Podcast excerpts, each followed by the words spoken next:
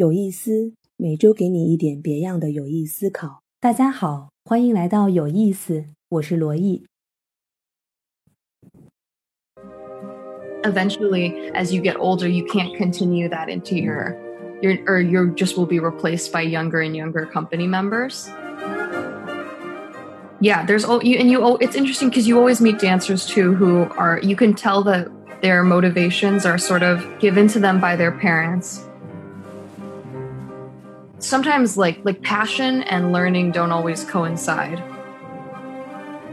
i also think there's something about dance being it's just it's just it's just a like a great communication method because in a great form of release So today we invite um a beauty um Isabel to us to talk about art and um choreography Mm. and other art stuff. Yeah, so can you talk a little bit about yourself? yeah sure so my name is isabel wang. I'm a undergraduate college student at the university of chicago. Related to my experience with the arts i enjoy video editing film editing. Um, i also uh, like music a lot and music composition. I play piano but um, my main artistic um, hobby and thing that i enjoy the most is performing in dance uh, in various styles. I've done that since I was about four years old, starting with ballet and moving into other styles. Yeah, or just um, very basic then, very introductory. But um, yeah, I started getting exposed to dance at a really young age in dance classes, um, just things my friends were doing, and my mom signed me up for them. But I ended up really enjoying it, so I stuck with it. Um, doing ballet my whole life, moving into pointe ballet when I was in junior mm-hmm. high school. Throughout that, ballet, you, you mean like um, dance by the by the foot points, right? Or what is it? Yes, the pointe yeah, shoes okay. where you go on your yeah, toes. 主舞, ballet, yeah. Okay. Mm-hmm. Yes. So I moved into that when I was in about junior high school. I stopped in high school because I was having some ankle problems. Um, oh. With pointe ballet, but I continued other forms of dance too. I tried pretty much every style jazz, hip hop, lyrical, modern, contemporary. And I ended up sticking with modern contemporary. And in high school, I joined um, two dance companies. Two of them were downtown in Chicago, and then, or sorry, one was downtown in Chicago, and then one was run by my high Mm. school. That was where I was trained how Yeah, to choreograph. So, so can I say that you are a professional dancer besides that you are a U Chicago student? yes, Okay, wow, really good. And uh, um, so your ma- ma- major in the college is not um dancing, dance, right? no, my my yeah, I should have mentioned that. My major is psychology. On campus, I'm just involved in the student dance groups. One is called UC Dancers. That's our oldest dance company. Um, Yeah. We're a group of about 25 girls, and we perform in on-campus events, charity Okay. events, showcases, things like that. In a lot of different styles, but mainly modern and contemporary and jazz. I've also Yeah. gotten a lot of experience with different cultural forms of dancing. My freshman Mhm. year, I was on a competitive team called University of Chicago Raas, which is um, Raas is an Indian style of dance. I tried that for a year, and we competed at the national level, so that was very fun. Okay. but I but then but I um, stopped doing that group after about one year because I went back to yeah, my sure. roots. So, so can you talk a little bit, uh, talk a little bit about um because in China it is very uh rarely seen for one who is, is not uh I mean who has two or more careers or professions. One can be hobby and one is another hobby passion or uh yeah what you need to for living. So can you talk a little bit about why you didn't choose to dance for whole time of your life that you are in a professional dance company while you are a very great um student yeah in a very good university Yeah. yeah can you talk a bit Yeah. yeah, like why did you choose like that hmm Yeah, sure. It's um, it's interesting because it's a difficult. It's a decision that when you grow up in a taking a lot of dances at a dance studio and in these companies, especially once I went to the one that was more professional. Um, that was the professional company downtown because I signed up with them with a contract that was really that was pretty temporary. They'll do these yearly contracts for stu- for um, students, college students, high school students, um, in the hopes of later recruiting them professionally. And so they'll let them sign on in these temporary capacities, um, almost like training roles. But you get to perform, you get to do everything that they do. It's almost like job shadowing. So it was Yeah. really interesting because I got to kind of I got to see a glimpse of what it was like. I think that that is that's that's where I made my decision. But I, I think I also made it a bit earlier, even earlier in high school, because to me, growing up, when I saw dan- dance is very interesting because it sort of has two routes, I think, Mm. career wise, try to pursue. You try to be professional, you try to go into a professional dance company um, and be a performer. That's everyone's dream, whether that's a Mhm. performing in a professional dance company or choreographing. Um, or you try to go the education route and people become dance teachers. So Okay. there's sort of, yeah, there's sort of two ways to go. And what ultimately ends up happening with performers is because dance is such a physical sport, it ends up being people usually go the performing route and then they end up becoming a teacher later because dance has such a narrow window in which you can perform because your body just eventually as you get older you can't continue that into your your or you just will be replaced by younger and younger company members Yeah, younger and younger girls who audition. So that to me was always something that was a bit um, that was a drawback of that career was I didn't like the idea that it was something that I couldn't Mhm. do for a long period of time. Yeah. Um, Yeah, Yeah, because I, I know what uh, you just said can be very um, important info for many parents in China. Because I know um, um, there are many Chinese parents who want their kids to be musician or a or a dancer or other um, things, and they hope uh, their kids can be um, professional. But that may mean the kids feel they don't have um, passion anymore towards the thing they are pursuing. yeah, there's all you and you. It's interesting because you always meet dancers too who are you can tell that their motivations are sort of given to them by their parents, and I think of that Oh, as sort of yeah, um, because or- people are too young when, when they started to learn dancing or drawing or instruments, right?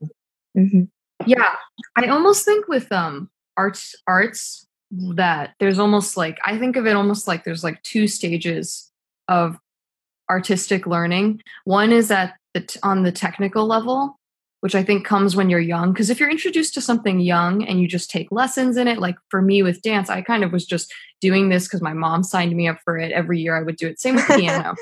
Yeah. yeah you Yeah. just kind of do it automatically and sort of because they're telling you but then it's like interesting because there's like two cycles of learning. It's like you there's technical learning but then at one point you have to make a decision to start learning about it in a creative way or like um like sometimes like like passion and learning don't always coincide Yeah, sure. um Uh, what, what, which I think is what you interesting. just that can be a word in a Chinese called 走心.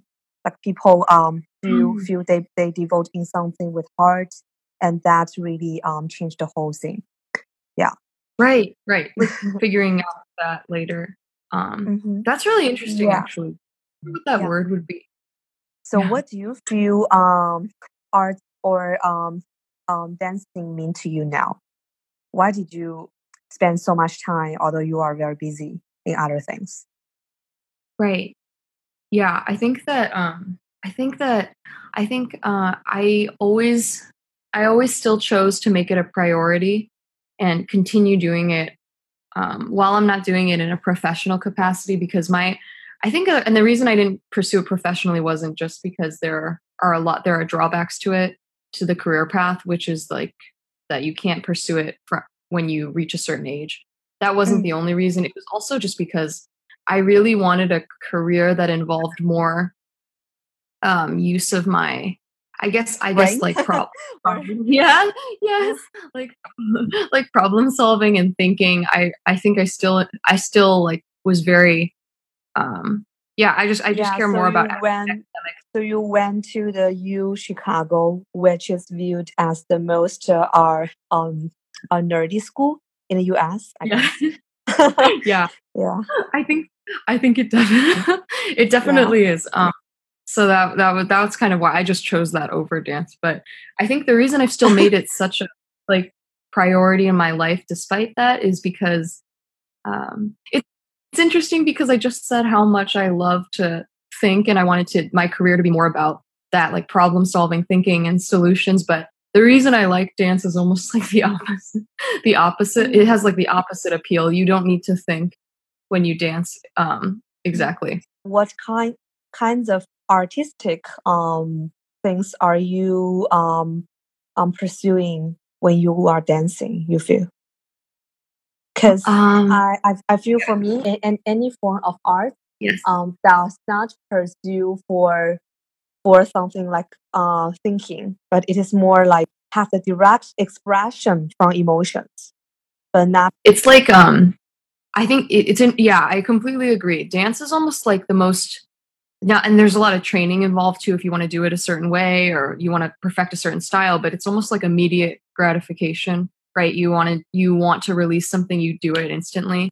I also think there's something about dance being it's just it's just it's just a like a great communication method because in a great form of release uh, what appeals to me the most about dance i think is it's so abstract you can feel something you can like yeah you can feel like i don't know an emotion or um, or re- you can have a reaction to something that happened in the day or something maybe you want to depict or anything and you can just what you can just convey that through dance um, yeah. and sometimes like when people don't have the words for something yeah um, and i really like writing actually but for but a lot of times if, if you it gives people just another avenue to communicate the way they feel or or release mm-hmm. their um yeah or just or just release their emotions i also think because it's physical there's okay. um yeah because it's since it's physical not it not like kind of painting or writing or even playing a music instrument which mm. which is mm. physical too but dance is so like you can jump you can leap you can you it encourage it, it involves your body so much i think yeah. that there's also there's like a different kind of release happening with dance that's like that's physiological like yeah. you can you're truly like getting that sort of like release that people get when they exercise it just makes it's just different yeah and when, when i when when i started to learn ballet um mm-hmm. many of my friends came to me saying that they feel it is more related to to practice yoga than to dance but for me mm-hmm. since i prefer to dance than yoga to to um kick out any stress i have in my body that's yeah. really interesting because I guess it's because also like yoga, they have kind of different dances. So dance is more energetic. You're move, you're you can like, mm-hmm. um, yeah. But yo- yoga, the goal of yoga is, is like to be kind of it's like all slow movement and kind of like yeah, calm to breath and, more yeah. steadily and to talk to yourself in a very like quiet uh, way, right? I remember another thing you talked about in our um um, dance workshop that is open to everyone who has no dance experience before. There are a lot of linkages between music and dance. Can you talk yeah. a little bit more about that? Mm-hmm. Yeah, sure. I think that yeah, there's it's interesting because when you meet professional choreographers too, they all have such different methods of how they choreograph. Um, I've worked with one that she said she hears a song and she can just see a dance playing out in her head. She listens to a song and she starts to make a dance. And then other people, I, other choreographers I meet will choreograph to nothing, to no sound at first, and then they find a song that they think works for what they've choreographed and then change it to match the tune. But it's really interesting mm. because dance almost like relies on music and they play off of one another so it's this weird um it's this it's this like interesting creative process where it's not just you're never choreographing just in a vacuum whatever music you're working with is like is really impacting the rhythm, the way you, the types of movements you're including, when mm. movements change. Um, it also can impact the message of what your dance is. I think if certain lyrics or songs are conveying certain things, like like a love song or a song about, um, I don't know, something like maybe something more sad, the dance yeah. comes to emulate that. So it's interesting because it's almost like a, another way to communicate a song as well. Dance isn't just about like you can communicate um, themes through the dance, but you can A- a also it's like a to convey the songs, right, or something like that. yeah, it's like a Uh-huh. second elab it's like an elaboration or almost like a yeah, like an uh, yeah, an elaboration or like an additional story to a song. It's really interesting. It's like um yeah. So it, seems to me that all mu- music talk about uh love, love for people, love for land, love for for the country. So what do you feel that um yeah people people dance for? What kind of emotions or feelings do they express? so since a lot of songs are expressing themes of love, I think dance does does similarly, like copies that. Dance can convey so many emotions. I think that's why I think it's so powerful is because a lot of times Mhm. people will feel can feel a way some something some emotion and they can't necessarily put it into words but through dance yeah and they can't necessarily ex- even or even explain or even like consciously realize how they feel not everyone is always Mhm. reflecting thinking oh i feel um i'm like i'm feeling not that great today because of this sometimes people just don't know but you can sort of that sort of comes out when you dance if you if you like want or like release your emotions or you do some do certain movements like a sharp movement or a jagged Mhm. movement that's why i think it's powerful it can kind they can they can touch on any emotion they want to and there doesn't even have to be a word for it so it can be very complicated as well like or something that can't be translated Um, do you have any other words that you want to share with um, um, parents or Mhm. kids in China? Because we are really working very hard to perform Yeah. well in the arts. I feel so. yeah yeah. i would say probably don't don't be afraid of dance i think that Oh yeah, because we like um many people told me that when they dance, they they they they think they are out of their comfort zone anymore. yeah it's it's Mhm. it's like um it's real it's yeah it's it's a real dance is really intimidating because it you know and when you think about just what it is at face value it's moving your body in an unnatural way. Just the very this this the very definition of dance is being out of your comfort zone is changing the way you move. I, I think well i think so in some ways. So it's interesting because that doesn't really that but that's sort of the beauty of dance i think is because Mm. it is something different. It's a completely different space of movement. You don't just dance on your way to work you don't dance on your way um you know when you're waiting for like a drink at a, a starbucks you're never dance isn't a regular movement that you just see. So it's not a regular way of transportation it's not you don't see people dancing through the streets to get places.